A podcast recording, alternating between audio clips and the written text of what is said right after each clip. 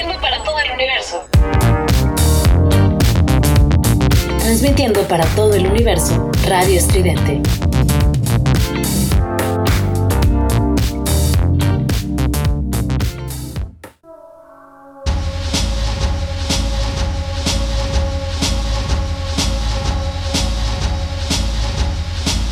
En este momento nos estamos precipitando en el matraz del alquimista. Un espacio sonoro de percatamiento, esparcimiento y transformación.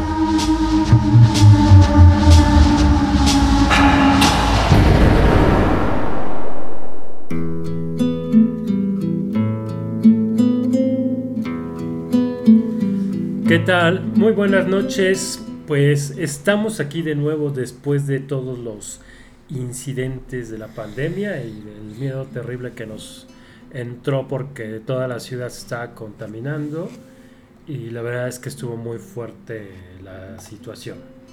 Pero bueno, pues ya estamos aquí. Eh, nuestra temática de hoy, muy interesante para todos, creo que de alguna manera todos tenemos algo de melancólicos. Y bueno, pues para hablar de eso, vamos a tener a Israel García, que ya, ya lo conocen. Y hoy sí nos va a acompañar Shakti. Bueno, eso parece porque como que por ahí se trabó, pero seguramente estará con nosotros Shakti González en, en la locución. Nuestro productor Carlos Eduardo Pineda nuevamente aquí acompañándonos. Y bueno, eh, pues si se quieren presentar. Pues saludar a la gente, darles las buenas noches y esperar a ver si Shakti puede hablar, porque el Zoom se trabó, entonces no sabemos. A ver, Shakti. ¿me escuchan? Ah, muy sí, bien, se- muy se bien. trabó la se pantalla, pero pues sí.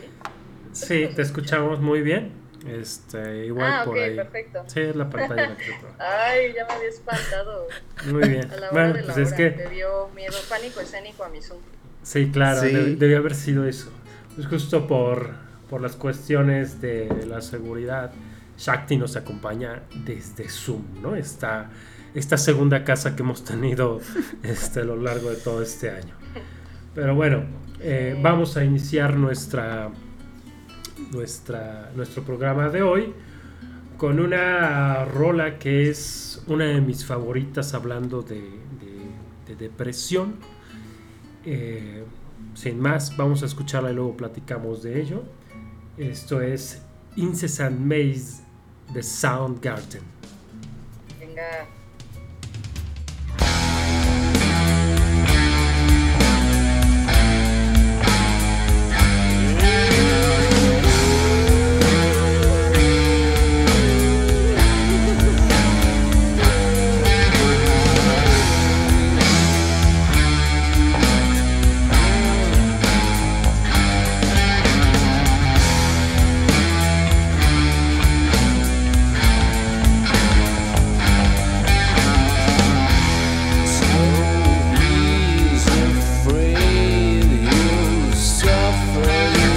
Somos ruido.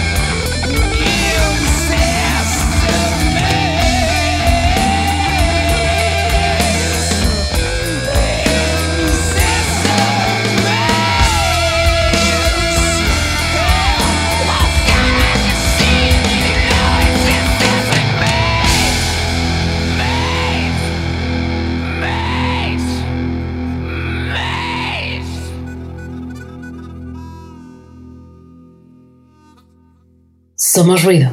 Somos estridente.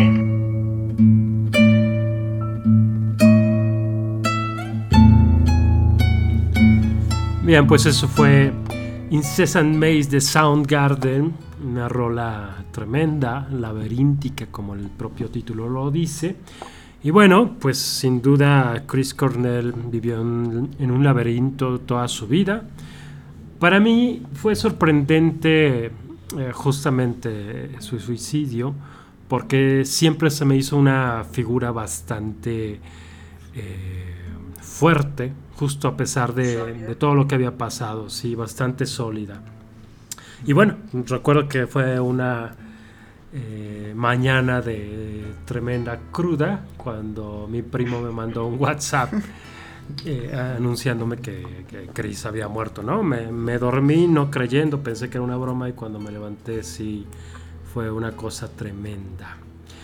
Pero, pues justamente pensando en estas cosas, vamos a, a invitar a la gente a que nos escriba bien por la página, ¿no? La de Radio Estridente, ahí abajo está el cuadro para que nos puedan escribir y estar checando sus comentarios o al WhatsApp que se los voy a dar es el 56 26 19 51 62 va de nuevo 56 26 19 51 62 díganos qué saben de, de, la depresión, de la melancolía, si la han pasado, cómo la vivieron, si tienen familiares, amigos, eh, qué les cuentan, cómo la observan.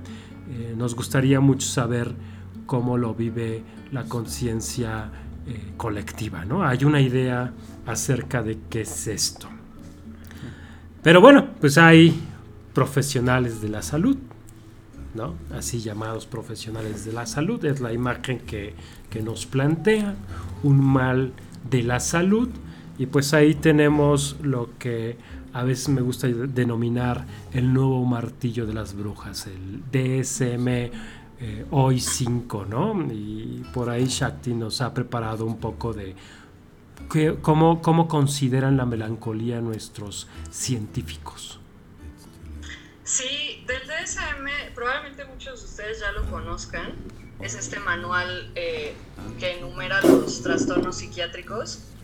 Es, es, un manual que se ha ampliado con cada edición exponencialmente, ¿no? Empezó teniendo, haz de cuenta, menos de 20 trastornos y hoy en día tiene, la verdad es que no sé cuántos, pero pues es como un, a veces yo pienso que el DSM funciona como un no sé, un intento de zodiaco a veces para la gente. Este, yo creo que es muy importante y sí valioso, la verdad, que se haya generado como conciencia sobre la salud mental con el paso de los años, ¿no? O sea, que, que se tome en cuenta como algo de salud pública también, ¿no? Pero a su vez, pues sí llega un punto donde la descripción de estos trastornos llega a ser, este, pues como abrumadoramente detallada y, y que pudiera uno reflejarse en casi cualquier entrada, ¿no? Y yo creo que esto que dices, Ale, de que eh, cualquier persona que escuche puede contarnos de algún fenómeno que hayan relacionado con, con la melancolía en sus vidas, porque pues, hoy en día se considera la depresión, que es otro de los nombres de, un, de los nombres de algo que eh, a través de la historia se ha caracterizado de manera diferente, ¿no? Pero justo es lo que vamos a ver hoy, esas caracterizaciones. Y bueno, sí, o sea, lo que iba es que en, hoy en día creo que hay como esto de mencionar que hay una, una ¿cómo se llama? Este, epidemia de, de depresión, ¿no? Sí, y eso que implica, ¿no? O sea, que implica que mucha gente se sienta deprimida y, y también cómo es que eso se, se describe por el, el de DSM, ¿no? Que, o sea, es, aquí dice como que el trastorno de- depresivo persistente se diagnostica a partir de que alguien tenga un ánimo depresivo la mayor parte del día, con más días presente que ausente, durante más o menos dos años o más o menos dos meses, depende de la gravedad del, trastorno, ¿no? Entonces, pues bueno, es, es un trastorno que solo se vuelve trastorno a partir de que, la, de que estos síntomas se presentan con regularidad, ¿no? Son falta o exceso de apetito, insomnio o hipersomnia, ¿no? Es decir, pues exceso de, de horas de sueño, baja energía o fatiga, baja autoestima, que pues también eso, quién sabe qué sea a veces, ¿no? Falta de concentración o dificultad para tomar decisiones, sentimientos de desesperanza, ¿no?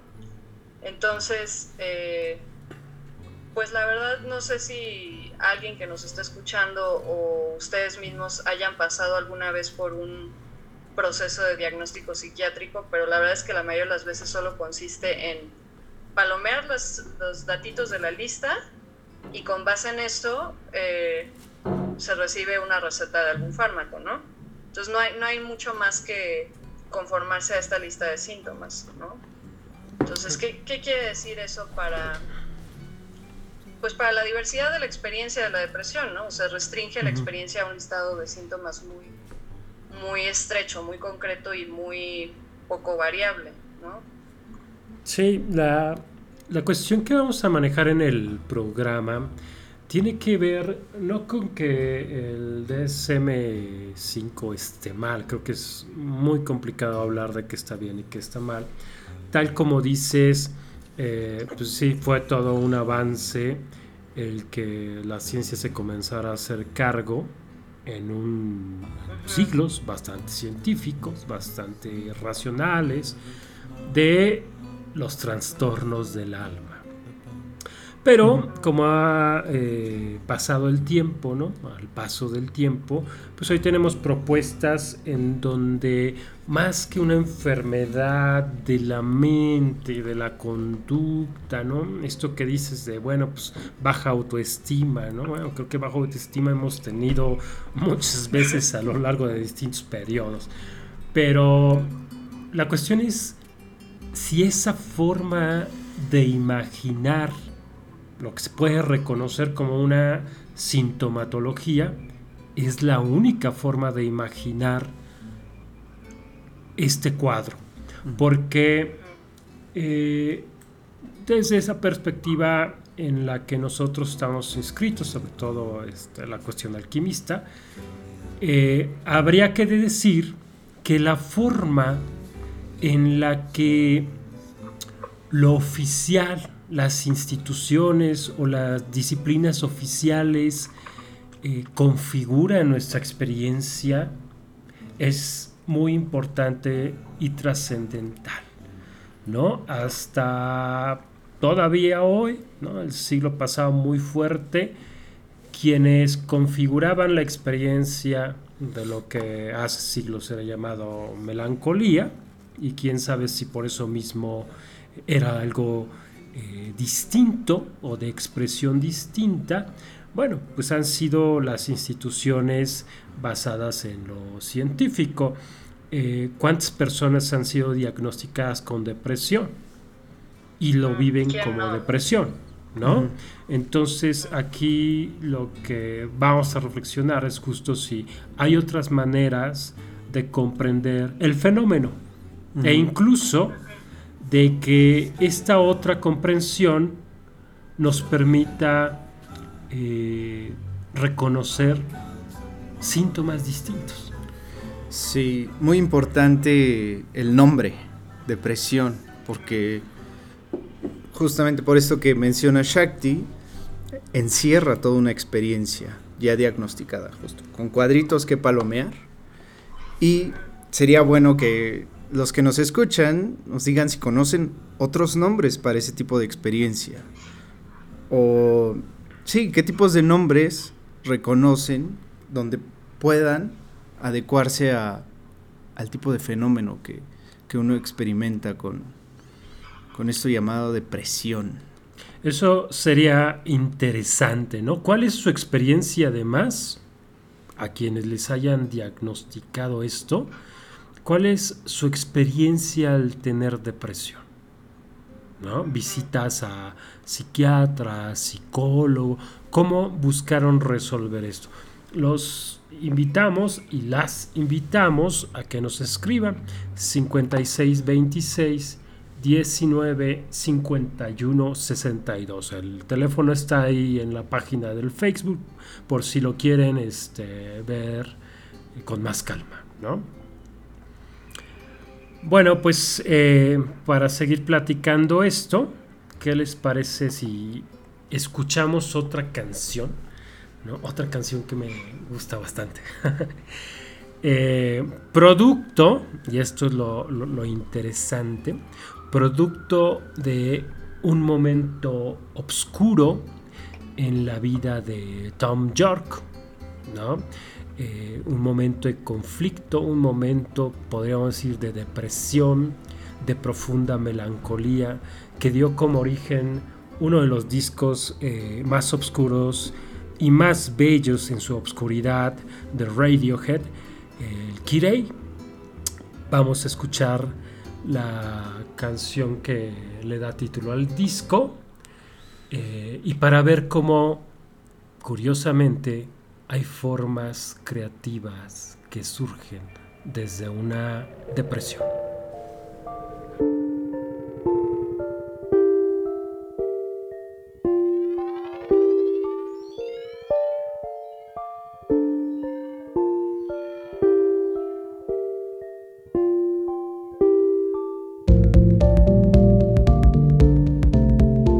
Somos ruido.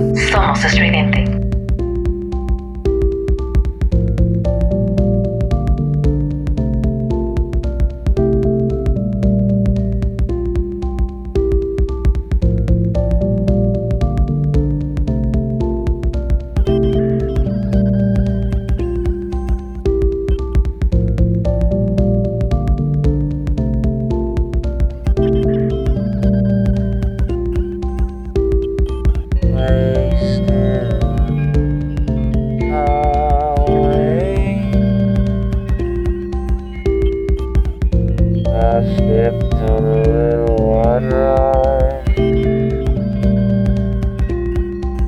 Somos ruido. Somos estridente.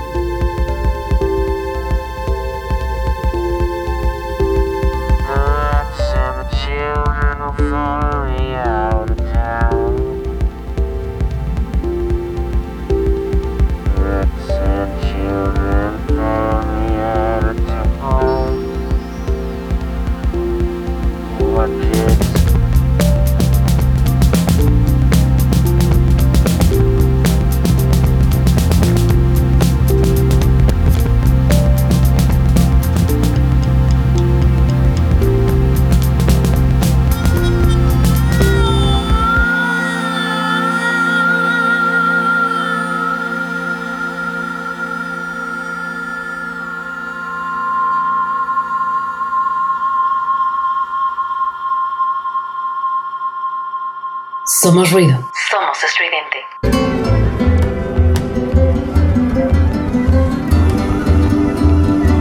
Bueno, una de las cosas que nos están escribiendo mucho es esta relación entre el diagnóstico de melancolía y la receta, tal como dices, ¿no? O sea, parece que hay una esperanza por parte de la imaginación médica en ir aminorando este, los síntomas a partir de operar sobre el cuerpo.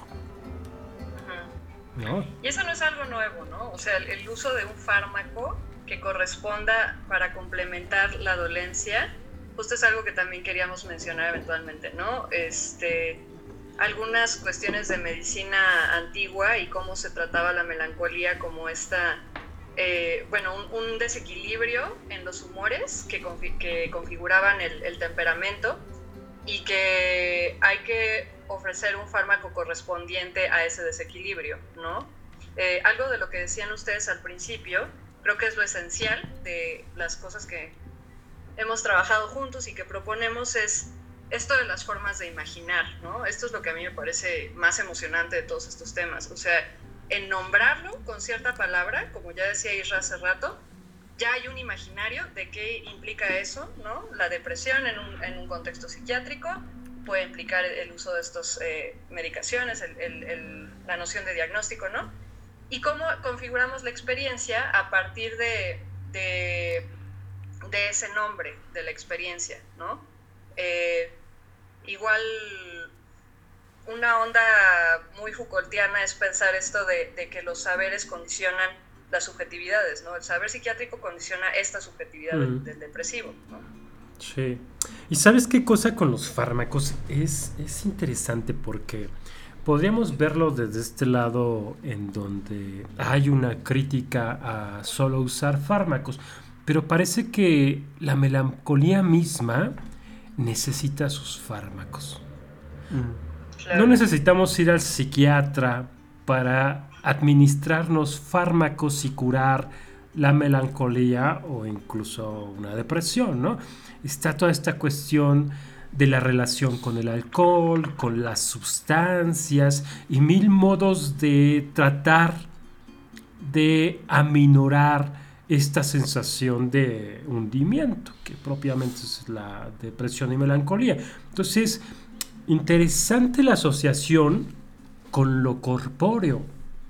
Un mal del alma tiene un impacto en el cuerpo y entonces hay una necesidad de eh, poner atención del cuerpo y si estamos diciendo que hay formas de imaginar los padecimientos del alma, estas mismas formas implicarían un reimaginar el cuerpo. Claro, y asimismo reimaginar los impactos de la melancolía en el cuerpo, ¿no? Podemos tener varios registros como por ejemplo, no sé, ¿no? Eh, algunas, algunas expresiones del síntoma para el psicoanálisis tienen que ver con cuestiones muy psicosomáticas, ¿no? Que si te duele la panza, que si te da el tremor en la mano, ¿no? Claro. Y a lo mejor eh, a este, ante este tremor puede haber varias respuestas, ¿no? Una de ellas es eh, cura, intentar esto, ¿no? También la intención de la cura es algo muy claro en, en lo psiquiátrico, o sea, a lo mejor buscar administrar un, una medicina no es necesariamente lo mismo que una cura, ¿no? Entonces, este, este registro de lo, del síntoma en lo corporal, pues también este, reimaginarlo, ¿no? Como dices, o sea, ¿qué implica el tremor? ¿Qué otros, eh, qué otras personas han hablado de este tremor, ¿no? Como desde dónde han entendido este mal, ¿no? Es sí. un poco lo que sí, se reimagina. Muy fuerte esto que dices de la cura porque con esto del diagnóstico pueden haber una experiencia de, de, la depresión, sino solo ante un síntoma, darme a, a, a, todo el listado de síntomas que dice que se, este, se diagnostican de la depresión. Y entonces no experimentar lo que me está hablando de, este, de esta experiencia, que se puede llamar depresión, se puede llamar melancolía, o a, a, través de la melancolía se le puede llamar, como lo, lo, llamaban los antiguos, estar bajo el dominio de Saturno, que es otro modo de imaginar. Y que es, es tremendo eso de los hijos de Saturno. ¿No? Eso es lo que me parece muy importante que debe saber la gente. Eh, la filosofía antigua, muy, muy de la mano con la medicina antigua y si pudiéramos eh, hablar de una psicología antigua, que no es otra cosa que la filosofía, tenían una forma distinta de abordar todo este tipo de síntomas, porque hay que decirlo, siempre ha existido, ¿no? Tal vez no en su forma moderna, pero sí este hundimiento de la personalidad, de la subjetividad, a una esfera en la que se vuelve inoperativa para un mundo que sobre todo hoy busca que seamos operativos. Tal vez en la antigüedad hay más estudios sobre eh, la melancolía eh, como melancolía, porque parece que la propia melancolía implica una temporalidad distinta a la depresión, exacto. Sí, exacto. O sea, como eh, creo que eso tiene que ver con la... Esa es una crítica que se le hace mucho a la psiquiatría, ¿no? La velocidad del diagnóstico y el tratamiento y todo obedece a una temporalidad. Y este es un tema súper importante para hablar de, la melancolía como un mal eh, propio de la influencia de Saturno, ¿no? Un planeta asociado con una temporalidad específica de lentitud, de un tiempo de melaza, ¿no? Entonces, pues, a veces se ha dicho eso, ¿no? Que a veces la, la depresión como mal moderno se quiere curar porque no obedece esta temporalidad de pues, los ritmos de la productividad, ¿no? Y de no hacer y, y, pues producir y vender y etcétera, ¿no? Y el, como dice Isra, el peso del diagnóstico es terrible, o sea, no sé si a ustedes alguna vez los han diagnosticado, ¿no? Pero a mí por supuesto que sí, ¿verdad?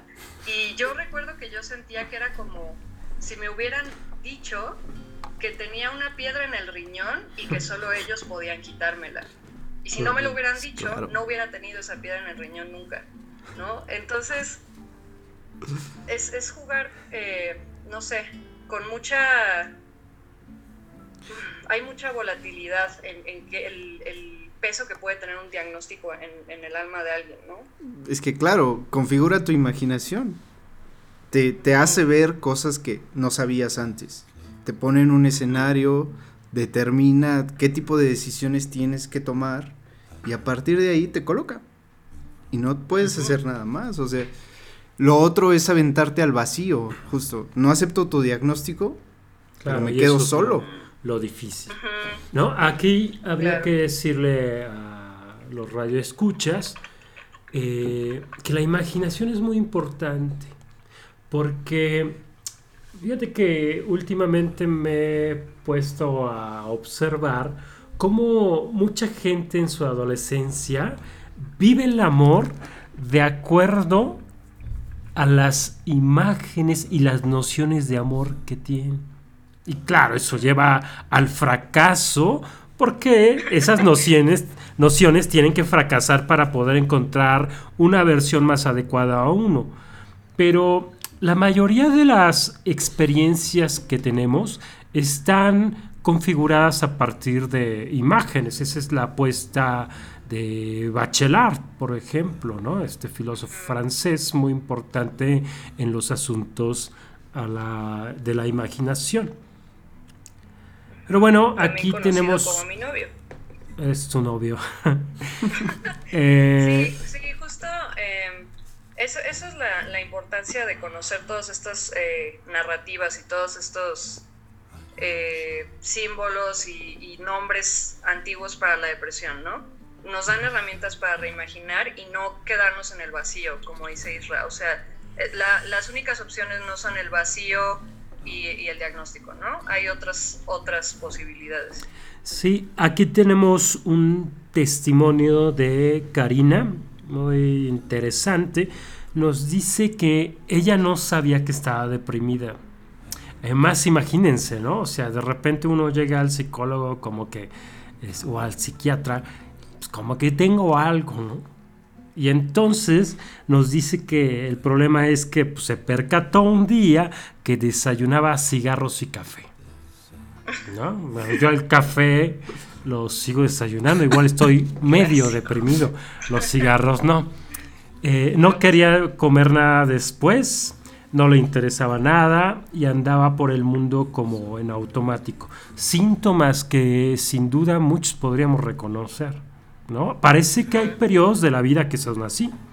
Y eso es parte de lo que otro tipo de psicologías y cierto tipo de filosofías nos invitan a experimentar, ¿no? A atravesar, más que a sacar ese tipo de, fenómenos de nuestra vida. Una cuestión de iniciación.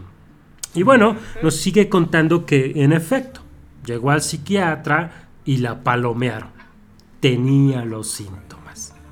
Y el diagnóstico fue trastorno mixto. O sea, no tenía No, una, bueno.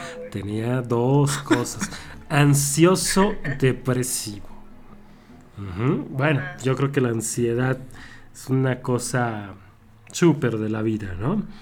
Eh, le recetaron medica- medicamentos durante los siguientes meses que le provocaron dolores de cabeza, se sintió más triste. ¿Saben qué es una cosa mm, que puede ser difícil de, de- de la experiencia psiquiátrica? No el ser paciente, sino la total pasividad. La vida de uno no está en las propias manos, sino en las de un médico que se vuelve en ese momento una autoridad. ¿no?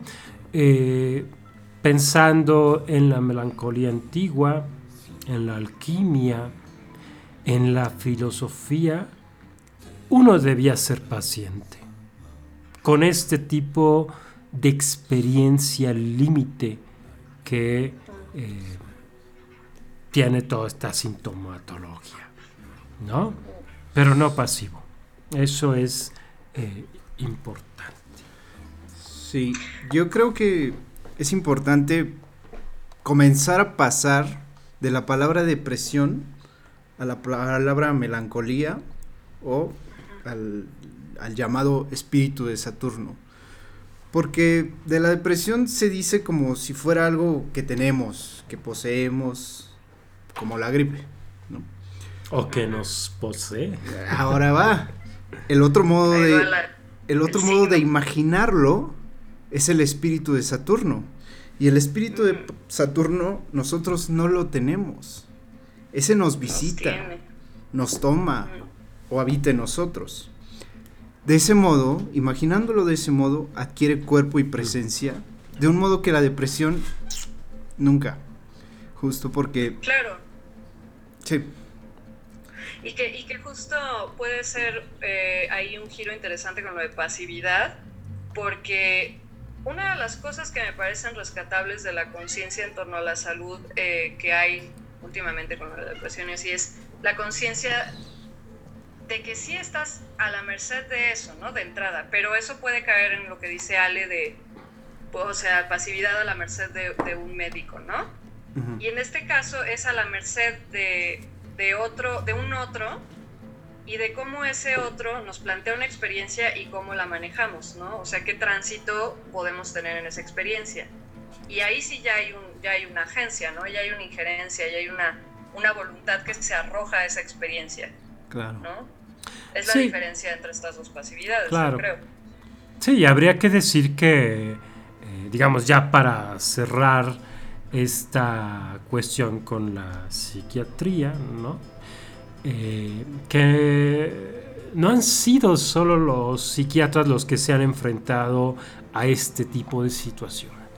Ya lo hizo la filosofía, lo han hecho a lo largo de todos los tiempos los artistas, porque habría que reconocer, justo pensando en Tom York y en muchos otros, cómo existe un link, ¿no? un, un- lazo, un vínculo eh, entre lo que ya en el Renacimiento claramente fue el genio y la melancolía, ¿no? que es una de las cosas más trabajadas, es un lugar común en, en- en quienes llevan a cabo estudios de filosofía. Entonces, esa es una manera también muy interesante de comprender el propio eh, padecimiento, la, la situación oscura de la melancolía, de la depresión.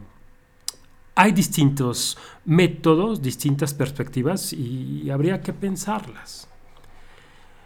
Eh, bueno, vamos a escuchar otra canción. Broadcast. La canción se llama I Found the End.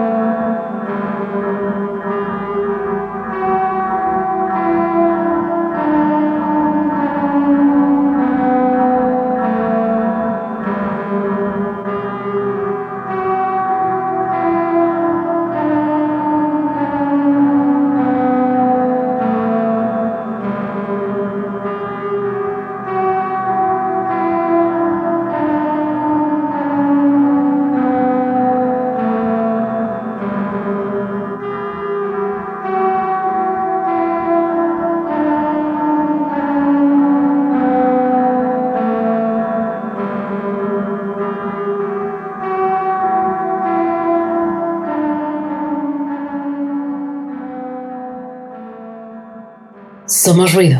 Somos estridente.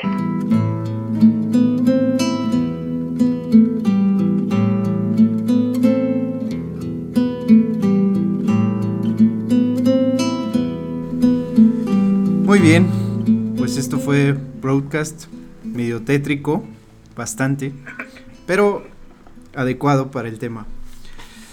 Eh, yo les quiero hablar de, de Saturno, de Cronos para los griegos.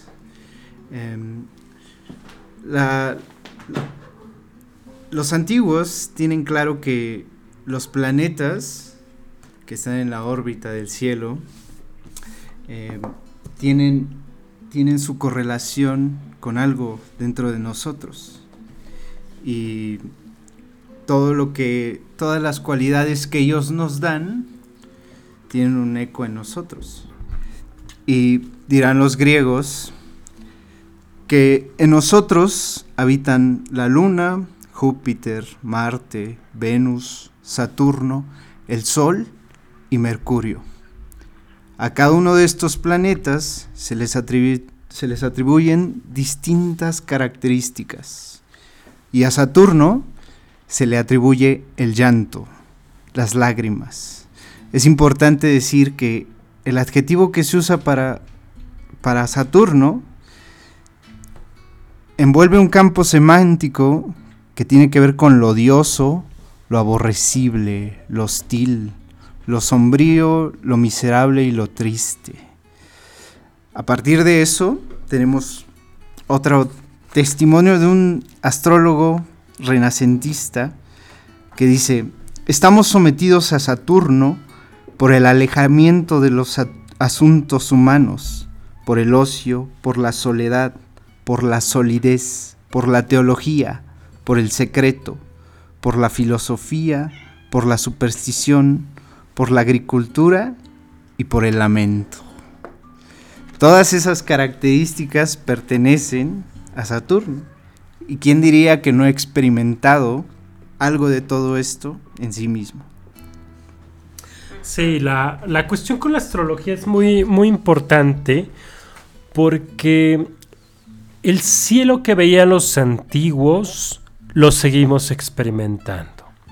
La astrología hoy en día es una disciplina, no quisiera llamarla psicológica porque es reducir todo su alcance, pero lo cierto es que eh, desde la antigüedad se han reconocido siete dominios, siete factores que gobiernan la vida humana. Ellas tenían una visión muy ordenada del universo dividido en siete. Eso daba orden. Eso nos permitía diagnosticar, percibir, percatarnos bajo qué posible influencia estábamos. Este tipo de edificios de la imaginación y el entendimiento antiguos daban orientación a quienes los habitaban. Eso frente a un posible caos que hoy tenemos porque únicamente somos capaces de reconocer el edificio del mundo externo. ¿No? Lo, corpóreo. Y entonces tratamos de eh, curar las afecciones del alma como si fueran algo meramente corpóreo. Pero si nos adentramos en la imaginación de Saturno, en todo eso que acabas de nombrar, entonces la imaginación comienza a reconocerse. El alma se reconoce en esas imágenes y es capaz de comprender lo que le pasa fuera de una imaginación médica para entrar a una imaginación astral, a una imaginación mítica desde la cual crearse un nuevo destino. Claro, y que la imaginación astral es una imaginación en muchos casos arquetípica, ¿no? O sea, creo que la melancolía se caracteriza por ser una experiencia que nos hace sentir aislados o aisladas de, de lo demás, ¿no? Por, por, separarnos de lo demás. Y en cambio, si nos hacemos herramientas que nos hagan eh, ver que es una experiencia humana que se ha vivido desde muchos registros, hay ahí un entramado que, que nos hace pensar la experiencia no tan desamparada, ¿no? Más adelante otra de las rolas que, que queremos poner, a mí me gusta mucho porque desde el título ya es completamente melancólica, ¿no? Eh, what, ends when the, what ends when the symbols shatter, ¿no? Eh, otro, otro de las de los nombres que a veces se le ha dado a la melancolía es esto de la sedia, ¿no?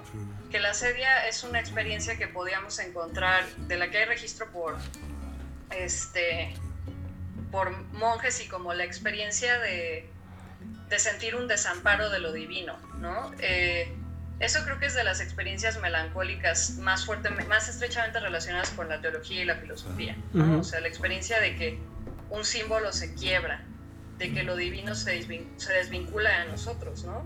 O sea, realmente, ¿qué, piensan ustedes que pasa en este registro de los Saturnino, ¿no? Yo creo que es algo súper singular esto de desvincularse, ¿no? Sí, justo me recuerdas esta noción freudiana en donde, eh, si bien encuentra el objeto del duelo, ¿no? en su análisis de qué sea el duelo y qué sea la melancolía, eh, define la melancolía por no tener, no tener un objeto preciso. Freud, que era una mente eh, positiva, en el sentido de muy científica, muy abocada a, la realidad externa, ¿no? para quien no iba a haber una realidad espiritual, porque eso era no más que sublimación, no más que este, una cuestión secundaria, eh, justo ¿no? se pregunta, bueno, ¿y dónde ha quedado el objeto de la melancolía?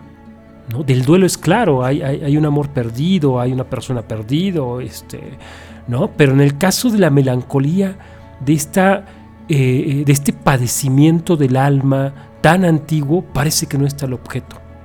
¿no? E incluso tenemos después eh, otro tipo de, pensadores, filósofos, eh, psicólogos, ¿no? Jung, Hillman, este, Corbán, hablando justo de, una nostalgia por lo divino. ¿no? se parece que en nosotros hay una nostalgia por ese elemento divino con el que estaban más en contacto los, los, los antiguos. ¿no? Eh, hoy tenemos una, carencia de eso y parece que, es algo que registra Freud justo a partir de lo que, de lo que mencionas. Bien, eh, tenemos otro testimonio aquí en la página de, Dora eh, nos platica ¿no? de cómo le, le diagnosticaron un combo, depresión, distimia, ansiedad, síndrome de estrés postraumático, ¿no? Y, eh, y justo, ¿no? Que en momento de desesperación, pues tuvo que ir al psiquiatra. Esto es, esto es importante porque eh, habría que reconocer que la experiencia melancólica, la, la experiencia depresiva, la experiencia del sinsentido, eh, se, manifiesta como eh, una desesperación. O sea, perder el sentido de la existencia genera una desesperación que pocas cosas eh, generan. Pues es, tal vez uno de los rasgos característicos de, esta melancolía, ¿no? Están escuchando aquí a, a Vina, es una gatita negra, poco melancólica, sí, ahí está, opinando. Pero justamente la cuestión es eso, o sea que dentro de la imaginación colectiva, dentro de la conciencia colectiva, tenemos muy pocas formas de imaginar lo que nos está pasando cuando caemos en este tipo de, de situaciones. Y entonces, claro, una de las principales es la psiquiatría, ¿no? Ve al médico, ¿no? Esto para la, depresión y para muchas otras cosas. ¿sí? Y eh, tal como Dora nos, nos, nos eh, manifiesta, ¿no? tiene una sensibilidad alta, ¿no? intensa, que es una de las cosas que también va a influir en que una persona se vuelva melancólica.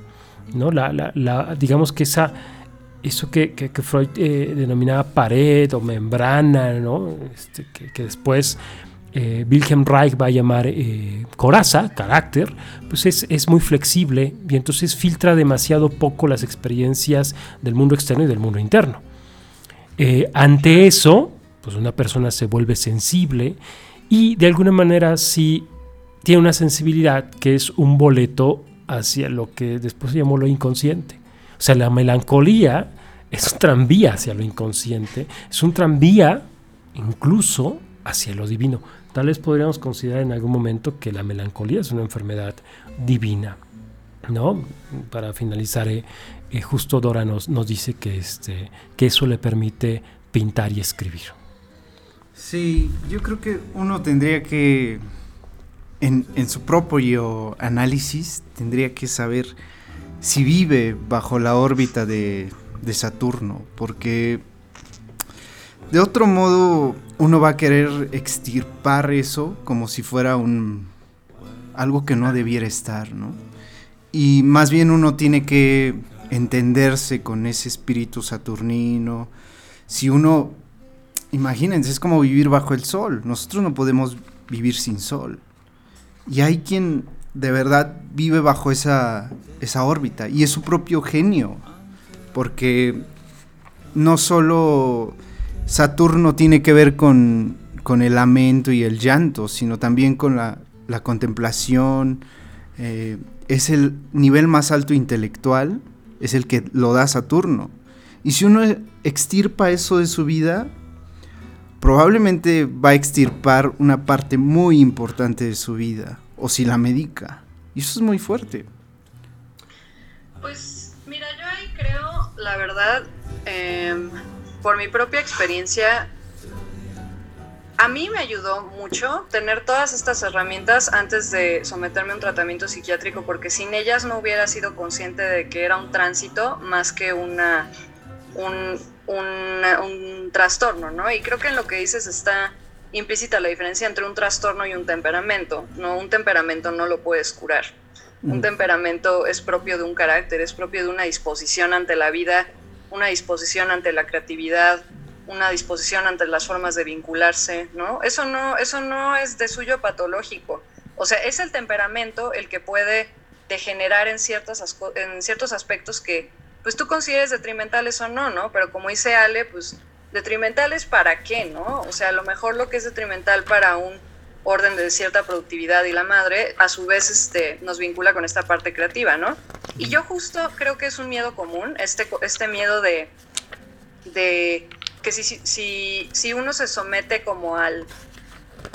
Deja tú un tratamiento psiquiátrico, ¿no? Sino como a, a vincularse con eso otro que, que, nos rige, como un uh -huh. planeta que rija nuestro temperamento, se van a perder ciertas características de lo que consideramos nuestra individualidad y lo que nos hace únicos y y como, no sé, ¿no? Eh, hay como hay una ambivalencia de que la banda a veces se vincula mucho con esta noción de es que yo soy depresivo y tal, pero, pero se enamoran como de esa imagen, ¿no? Y se anquilosan en eso y realmente ya no hay un tránsito, o sea, hay una, una forma predecible de la experiencia que no, no posibilita, no es campo fértil para nada, ¿no? Que eso es lo que creo que es, es lo chido, ¿no? Cuando la melancolía se lleva a campo fértil para relaciones, creatividad, este, todo, ¿no?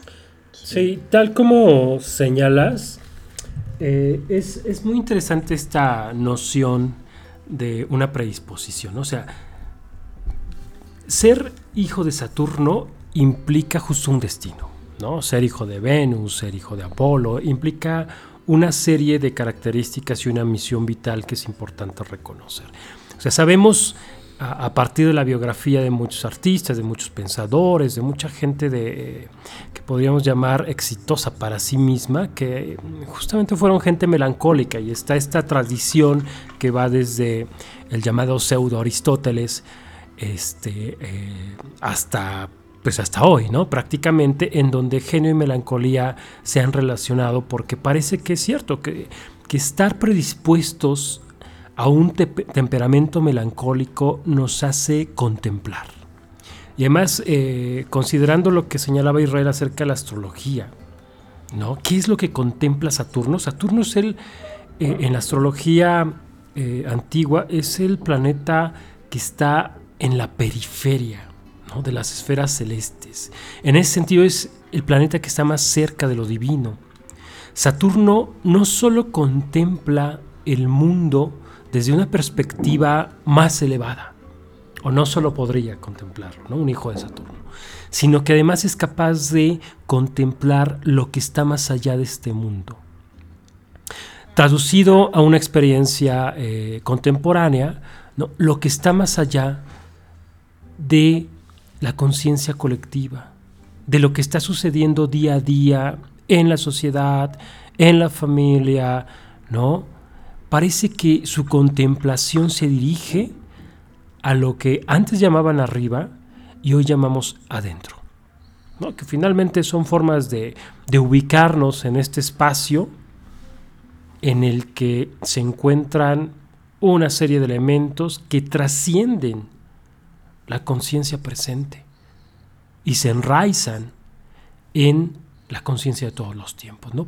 Y que justamente es desde ahí, desde donde muchos que se entregan a esta contemplación melancólica logran conectar y luego traer hacia la conciencia presente elementos que Jung llamaba arquetípicos. ¿no? Elementos que tienen que ver con el fundamento de la vida humana, no se llama lo fundamento, pero sí aquello que habita en las profundidades mejor, más bien como algo insondable, más que como algo sólido, ¿no? Las profundidades de el alma, la vida, la existencia humana en este mundo. Pero es muy interesante esta cuestión de eh, el humor melancólico como una predisposición, ¿no? En la antigüedad había otros humores, ¿no? el sanguíneo, el flemático, el iracundo y, el melancólico. Pero bueno, vamos a, escuchar otra canción, otra canción de, de, melancólicos. En esta ocasión vamos a escuchar a Low, vamos a escuchar una rola que se llama Words.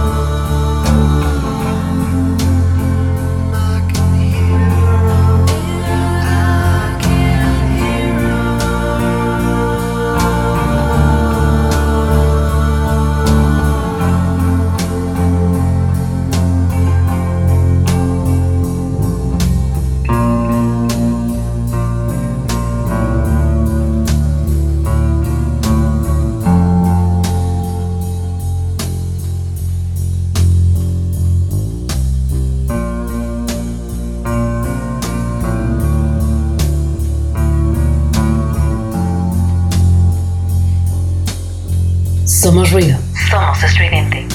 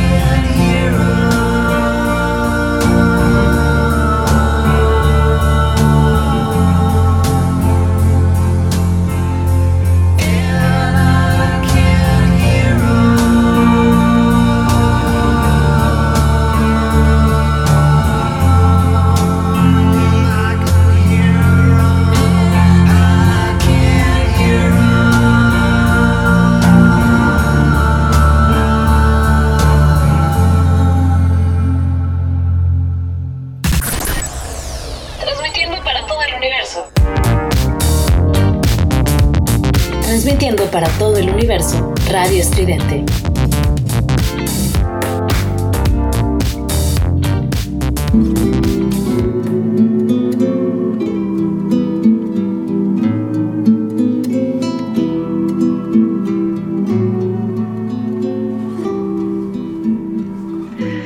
Bueno, pues les recordamos que nos pueden escribir todas sus críticas, comentarios, preguntas, eh, conflictos, afirmaciones, no estar de acuerdo, estar de acuerdo, al WhatsApp 5626 1951 62.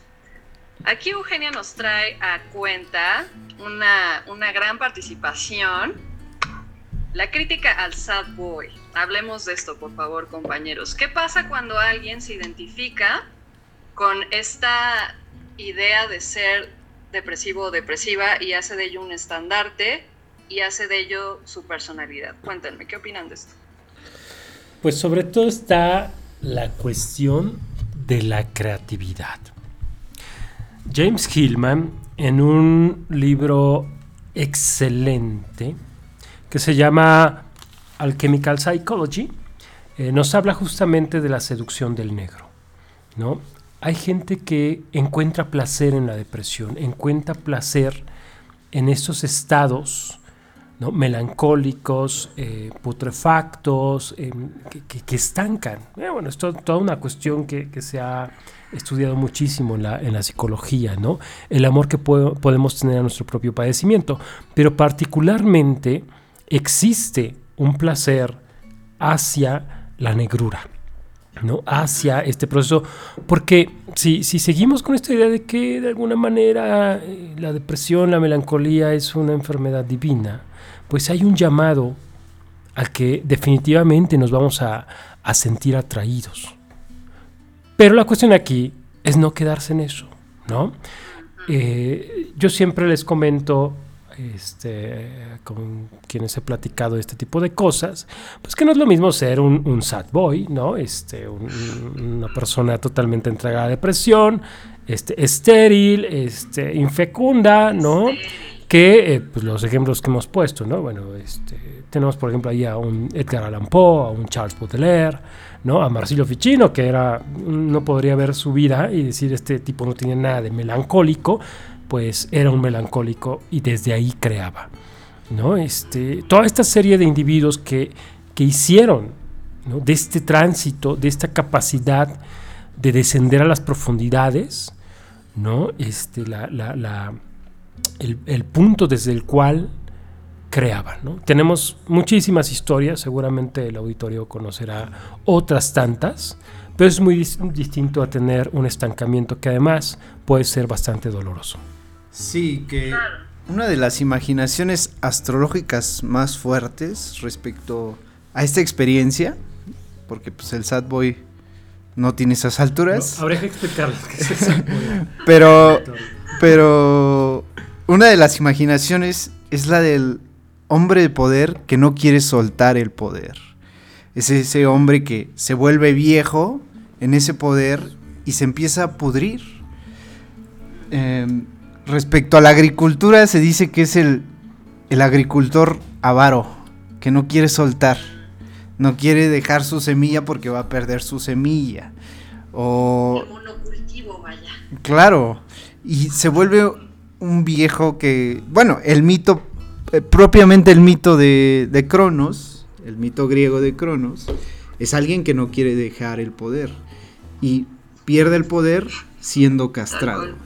Y eso es muy importante porque es una experiencia que se repita. Como todo mito, se repite. Y Claro. eh, valdría la pena sí eh, dar una caracterología de quién es el sad boy.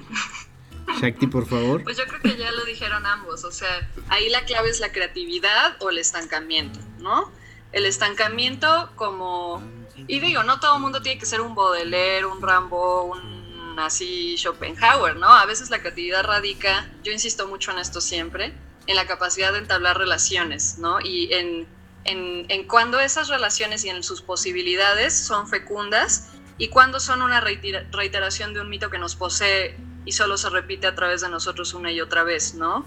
Y, y también, bueno, o sea, creo que lo del sad boy y tal es, es muy propio de un momento en la configuración de la personalidad donde, o sea, se me hace como propio de, de un alma como adolescente, ¿no? Independientemente de, de- de la edad, realmente, de la edad como en años y tal, eh, es este momento de explorar, pues con la identidad, de estar en una ruleta de identidades y de imágenes que, que con las que nos identificamos y, nos, y se rige nuestro comportamiento, ¿no? Entonces a veces el sad boy, a veces también yo creo que puede ser como una intención, consciente o no, de aspirar a, esta, a, esta, a este lado benéfico de lo que la melancolía implica, ¿no? Como percibirse o, se- o buscar ser percibido por el entorno como alguien creativo, como alguien sensible, ¿no? Ujú. cuando pues es pura imagen a veces, ¿no? Pura, pura fachada en ocasiones. Creo que ese, ese es el punto, cuando es más una identificación por fachada que por una experiencia auténtica de estar en el hoyo, ¿no? Sí, ahora es muy interesante la cuestión de que eh, esas cosas que se presienten de modo inconsciente, ¿no? y esta psicología del adolescente, es parte de- de- del tránsito, ¿no? Porque eh, justo la identificación con estos patrones que parecen traer esta originalidad, ¿no? Saturnina, además, ¿no? Esta genialidad, que, que- que además yo creo que a nuestro adolescente interno eh, al menos en sus primeros años, nadie le habló de, la originalidad y la genialidad de Saturno y del problema 30 de Aristóteles, o sea, eso me queda claro. Pero parece que es algo tan arquetípico, ¿no? Que la, que la melancolía lo, lo que hoy llamamos depresión, pensando justamente en, esta, en este hundimiento, nos pone con- en contacto con algo que parece de entrada maravilloso, aunque tormentoso, y muy especial, ¿no? Muy, muy, muy auténtico de nuestra, eh, eh, de nuestra vida, ¿no? Ahí hay algo que se presiente. Ciertamente no tiene por qué ser así. O sea, eso sí va a depender de la expresión, ¿no? De la expresión que le podamos dar a ese sentimiento. Pero parece que en sí mismo eh, este padecimiento puede llevarnos al contacto con algo que sí generaría un desarrollo de la personalidad. Aquí la cuestión, a mí siempre me ha gustado eh, pensarlo así, eh, más que la ciencia, pienso, ¿no? el arte. O sea, la capacidad artística para generar desde estas semillas que encontramos en una materia obscura, en una materia que parece infértil y que nosotros debemos lograr eh, cuidar, ¿no? fermentar, este, entregarnos, entregar la propia, la propia vida, que es lo que, le- lo que va a fermentar, lo que va a hacer que reaccione esta materia para que se generen eh, nuevas eh, flores, plantas, este, árboles, ¿no? Eso me parece que es eh, importante. La experiencia de lo putrefacto como fermento, ¿no? Sí, creo que eh, esto nos va a conectar con uno de los temas más bonitos hablando de, de melancolía y depresión y todas estas cosas que es eh, pues justo no la, la melancolía, lo, lo depresivo en la alquimia. Platicarles un poquito, ¿no? Parece que no hemos platicado en otros programas de qué es la alquimia o no me acuerdo, ya, ya tiene tiempo, pero este, platicar un poco esta relación que se ha encontrado con los elementos alquímicos de, de- de esta tradición de los siglos más o menos 12 al 17, o sea, hace poco, ciertamente. Este, eh, pero bueno, vamos a, vamos a escuchar estas cosas de, de, de la alquimia, vamos a platicarlas después de, de- de escuchar otra canción, ¿no? Dead in June, What Ends When the Symbols Shatter. Esta es la que les contaba. Agárrense. Venga.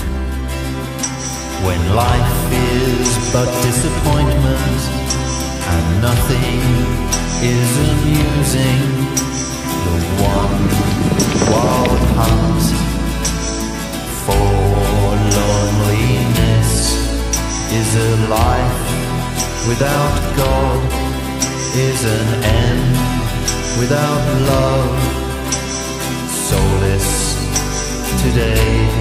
Somos ruido. Tomorrow.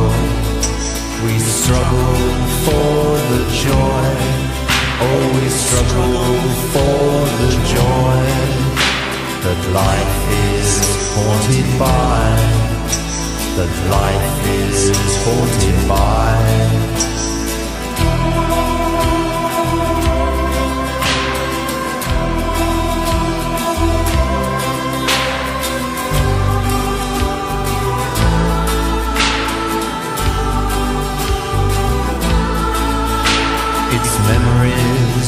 Its meaninglessness, yearn to be gathered, cracked and saved. A thought for a lifetime, a thought for a night time.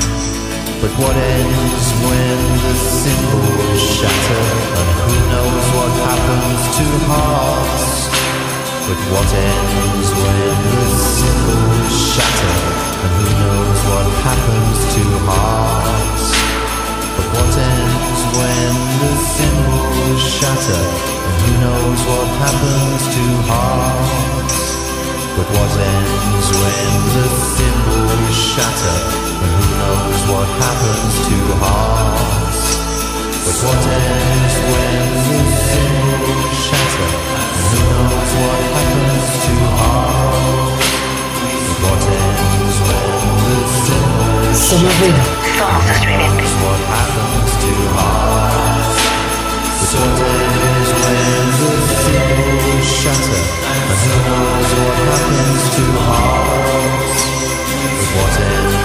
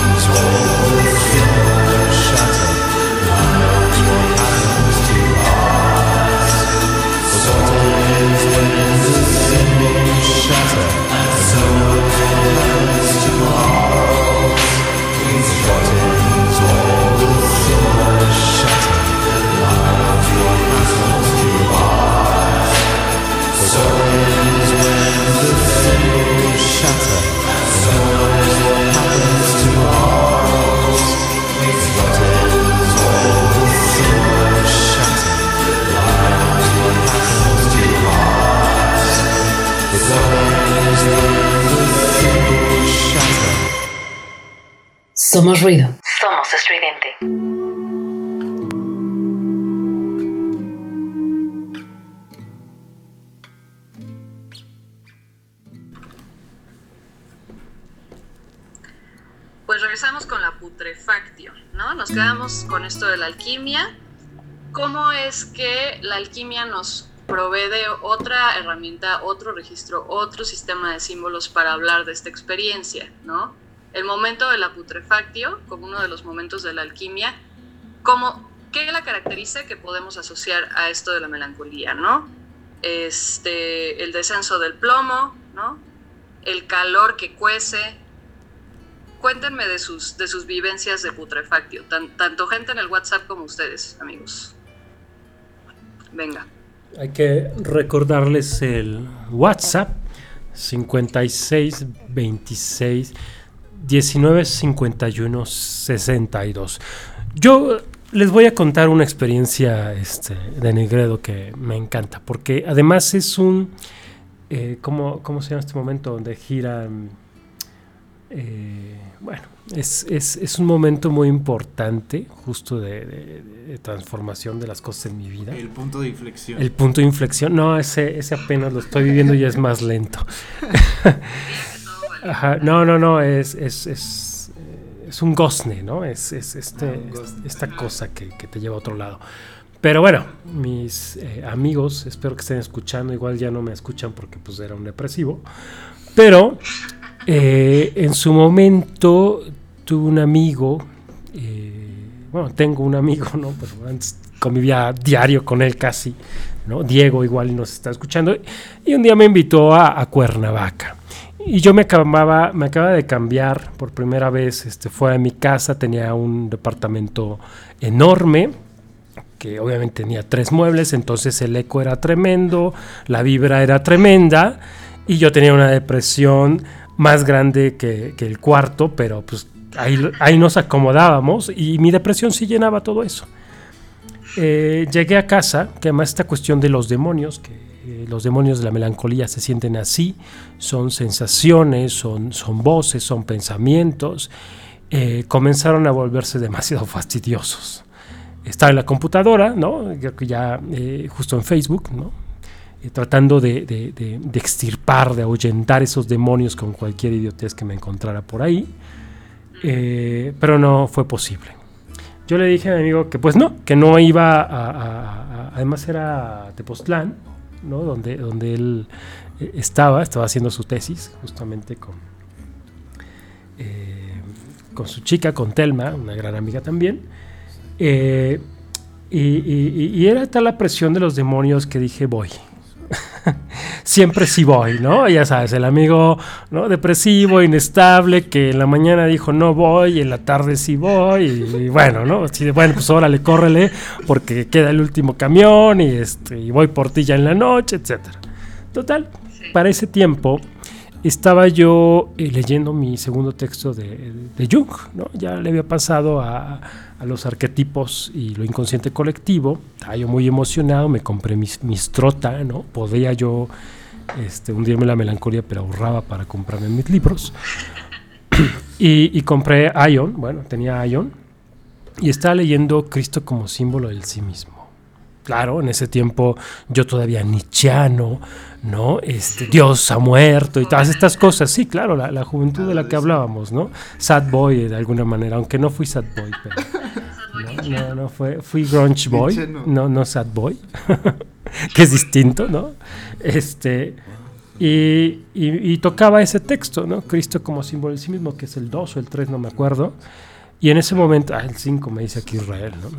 Este, eh, eh, en ese momento, este, tomé el camión y justo comencé a leerlo y me duró el viaje del camión a, a Tepoztlán, el texto, y fue una cosa asombrosa, o sea, yo estaba en otro lugar. Y lo que es increíble es que sin esa experiencia de la melancolía no hubiera comprendido el texto. El texto me dejó ex- extasiado, el texto me dejó conmocionado, ¿no? muy emocionado. La melancolía no se quitó, pero ahí se sembró la raíz de lo que muchos años después ha sido una gran relación con la melancolía. Ya no sé ni dónde está, a veces sí, pero creo que, este, que ha tomado otras formas. Y, y- y eso es lo que me hace eh, considerar como justo una putrefacción, ¿no? Este, un momento eh, difícil, de nigredo, eh, porque habría que decir que, todos estos momentos que señalas tienen que ver con esta etapa de obscuridad que es la nigredo, el obscurecimiento del alma, en la alquimia, y, y- que es el primer momento que, va a llevar a través de un, blanqueamiento llamado albedo, que es toda una experiencia eh, sobre la imaginación, en la creatividad, en la ensoñación, este, después debe de llevar a un- una especie de reencarnación en el sentido de un volver a la vida, pero con un brillo eh, muy particular de quienes han pasado a través de eso y han logrado renacer, brillantes, ¿no? Eh, eh, etapa a la que le llaman rubedo en la alquimia, ¿no? Sí, que una palabra clave en cuestiones de alquimia es proceso. Saber en qué proceso estás y aceptarlo como tal. De otro modo, en alquimia se vuelve imposible pasar de etapa a etapa si no sabes en qué proceso te encuentras. Uno de los principales y muy importante por ser el primer paso es esto que hemos llamado nigredo, que es la palabra latina para negrura, para el negro, que es la experiencia de Saturno, de... El mejor nombre sí es nigredo porque refiere al color. No podemos entenderlo como depresión, como Saturno, sino solo como lo negro, porque es el único color que vamos a entender y que vamos a percibir. Sí, justamente lo que dices es muy importante. Es una negrura. Punto.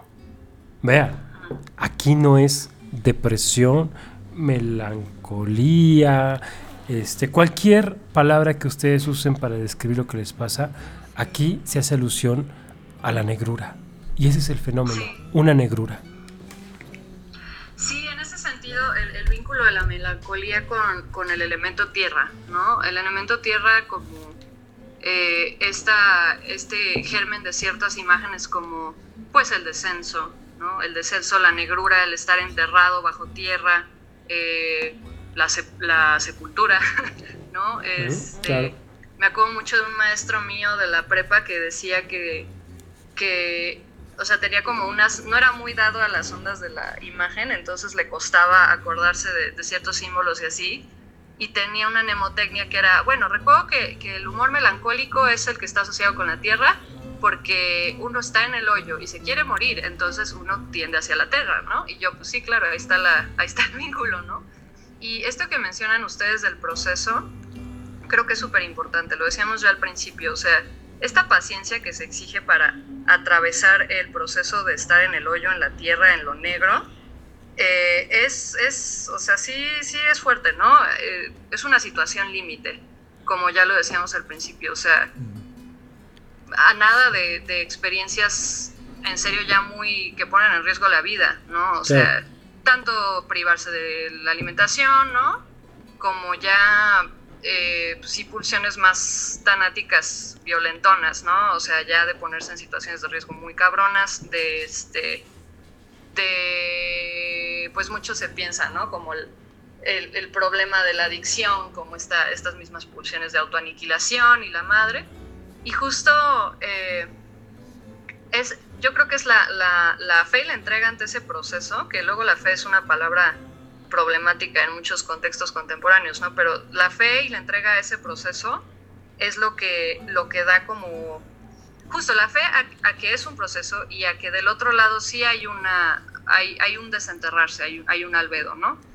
Eh, ¿Cómo va a ser? No sabemos hasta que no lleguemos a ese fondo del hoyo, ¿no? Me gusta mucho la expresión en inglés rock bottom. El rock bottom, este, como este momento de, de quiebre absoluto donde realmente sabes que ya no puedes llegar más, más abajo, ¿no? O sea, en, en verdad todo lo que pensaba se puso en cuestión, sea porque esta melancolía tiene un objeto o no, se llega a un estado límite y de ahí necesariamente no hay otro lado más que para arriba, y- o no, ¿no? También no toda melancolía tiene un final feliz, o sea, también qué onda con, con el temperamento suicida y cuando esa autoaniquilación sí se lleva a cabo, ¿no? Es algo que hemos hablado nosotros, nosotros mucho en, eh, pues juntos, ¿no? Como de qué, qué onda con realmente el suicidio, ¿no? O sea, no siempre hay un albedo. Claro, y aquí me parece muy importante señalar este, o aportar, ¿no? Este, acentuar lo que dices. Sobre todo por eh, la dignidad y la, la importancia, el valor del dolor y el sufrimiento de la gente que nos puede estar escuchando. Hay muchas eh, propuestas blanquecinas sin Nigredo. Así lo, así lo apuntaba Gilman, ¿no? ¿Qué, ¿Qué es esto? Nos venden una serie de remedios en donde eh, incluso, ¿no? A partir de la psicología junguiana y la alquimia y una serie de cosas este, extrañas, ¿no? El llamado New Age, ¿no? Donde vamos a estar bien y nos vamos a transformar y vamos a ser espirituales. Eh, no, tal como lo está señalando, esta es una cuestión en donde se pone en riesgo eh, muchas cosas. ¿no? Cuando yo les cuento esta, eh, esta experiencia, este, que, que- hoy puede ser muy, muy bonita, porque la hice bonita, o sea, porque, porque es algo que- que recuerdo a partir de todo un proceso. ¿No? al que le di esa fe. Pero en su momento era una cosa eh, terrible, era una cosa insoportable. ¿sí? Fue, fue muy, muy, muy bonito el momento en que comprendí el significado de, símbolos, símbolos cristianos. No soy cristiano, tengo que decirlo al aire. Este, sí, claro. Este, bueno, no, no, no, no solo cristiano, pues me, me encantan las religiones en general. Eh, pero, pero en su momento era una cosa horrible, o sea, esa, esa, esa noche, ¿no? ese viaje, eh, fui lleno de, luces, pero cuando me bajé y, y- tuve que convivir, este, pues ahí llevaba mi pesado demonio depresivo, ¿no? Eh, Y, Diego, mi amigo, siempre soportando este, ese tipo de cosas, ¿no? Hay amigos que, que no sabemos melancólicos. Eh, pero, pero eh, es importante eso, porque es el respeto al dolor, a la profundidad del dolor, del conflicto. Eh, de ahí que también podamos señalar que los estudios sobre alquimia modernos, y por supuesto la alquimia, son disciplinas muy profundas, muy importantes, muy serias, y no son un New Age. Son disciplinas que ponen en juego la vida de una persona. Y que por supuesto, en tanto que fueron disciplinas que se dieron a ese nivel de intensidad, de profundidad de la vida, hubo quienes lograron lo que ellos llamaban la piedra de los filósofos. ¿no? Eso era la filosofía para ellos, ¿no? una, una- una doctrina de, de profundidad y de, y, de, y, de, y de, no sé si llamarla salud, pero sí de completud, de, de brillo, de, ¿no? Sí, de integración de la vida ¿no? en todos sus aspectos. Eh, es el mito de quienes la consiguieron. ¿no? Que para, para quienes conozcan la- la- las posturas de Jung, ¿no? Jung mismo ha señalado, y además es, es- es- es su última época estudiando alquimia antes de morir, ¿no? es lo que llama a sí mismo, equivalente a, a- a la piedra de los filósofos, y no, cosas distintas y no a la vez. Pero eh, algunos la obtuvieron, otros no.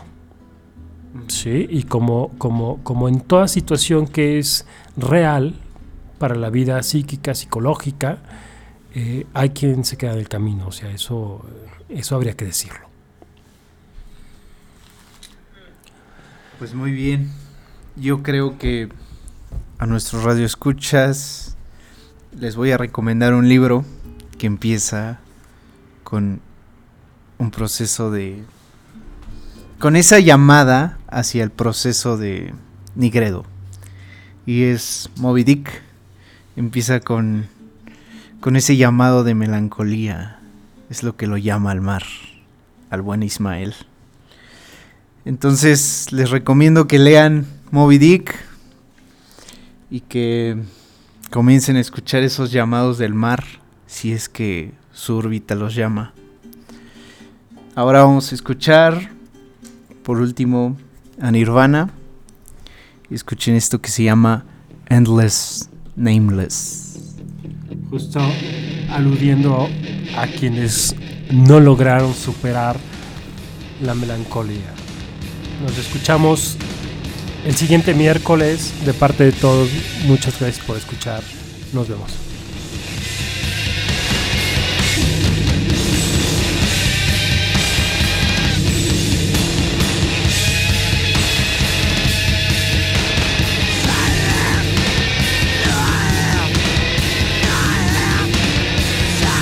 Somos ruido. Somos estridente.